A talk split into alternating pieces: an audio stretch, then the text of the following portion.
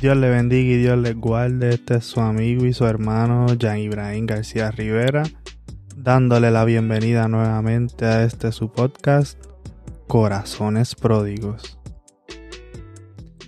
Y en el día de hoy quiero hablarle bajo el tema Es que si en verdad supiéramos.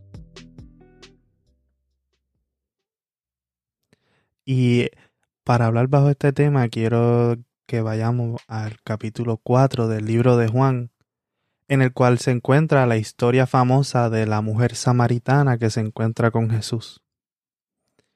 Y es que cuando nos adentramos a esta historia, nos damos cuenta que Jesús rompe tantas reglas que había en ese momento, en ese contexto histórico que uno se queda como que, wow, como sorprendido porque nos enfocamos en la interacción del agua, la interacción que él está pidiendo que le dé de beber para satisfacer esa necesidad física que está sintiendo y que ella es e, ella también tiene que satisfacer esa necesidad para ella y para su familia.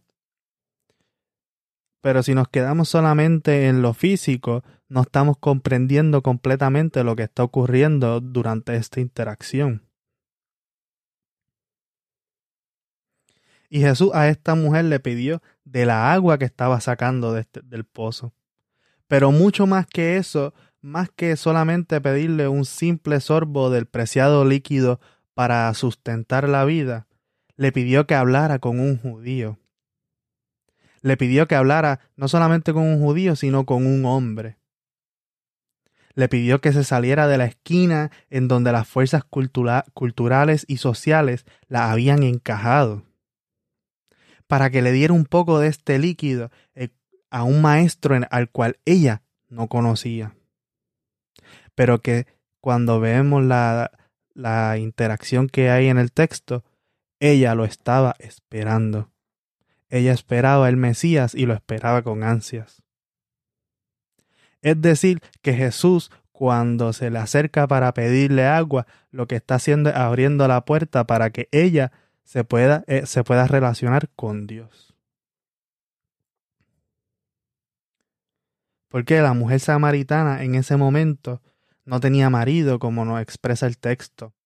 Además, era mujer y era samaritana que no se encontraba cercano a, al templo en el cual los judíos habían dicho que se adoraba el Dios verdadero. Pero vemos que en esta interacción el Dios mismo, el Dios que se hizo carne, el Dios que hace cosas extrañas, le permitió y se la acercó a ella. Le dio la oportunidad de adorar en espíritu y en verdad, y le muestra que el reino de los cielos se ha acercado y que ha llegado ya el momento para que puedan adorar.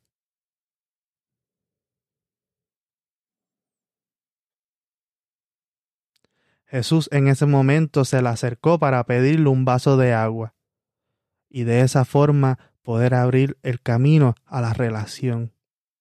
¿Qué cosas nos pide a nosotros? Recordemos que cuando damos es que podemos recibir, especialmente la bendición del agua que salta para vida eterna. Esa vida eterna que no excluye por raza, origen, etnia o género sino que nos conecta con el Espíritu de Dios y unifica el cuerpo que se forma de toda lengua y nación. Dios mismo se acercó a pedirle quizás algo que nosotros damos por sentado, un sorbo de agua. Pero me da gracia porque fue como una psicología inversa, para decirle, si supieras quién te pide agua, es el que te puede dar agua que salta para vida eterna. Si supiéramos nosotros quién es el que nos pide que nos entreguemos, supiéramos la conexión y la relación que pudiéramos tener completamente con el Padre Celestial. El mismo que nos pide que entreguemos, porque Él se entregó por ti y por mí.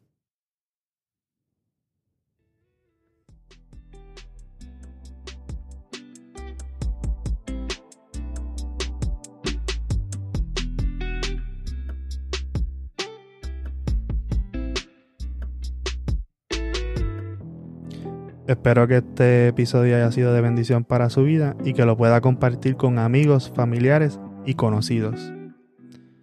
Dios le bendiga.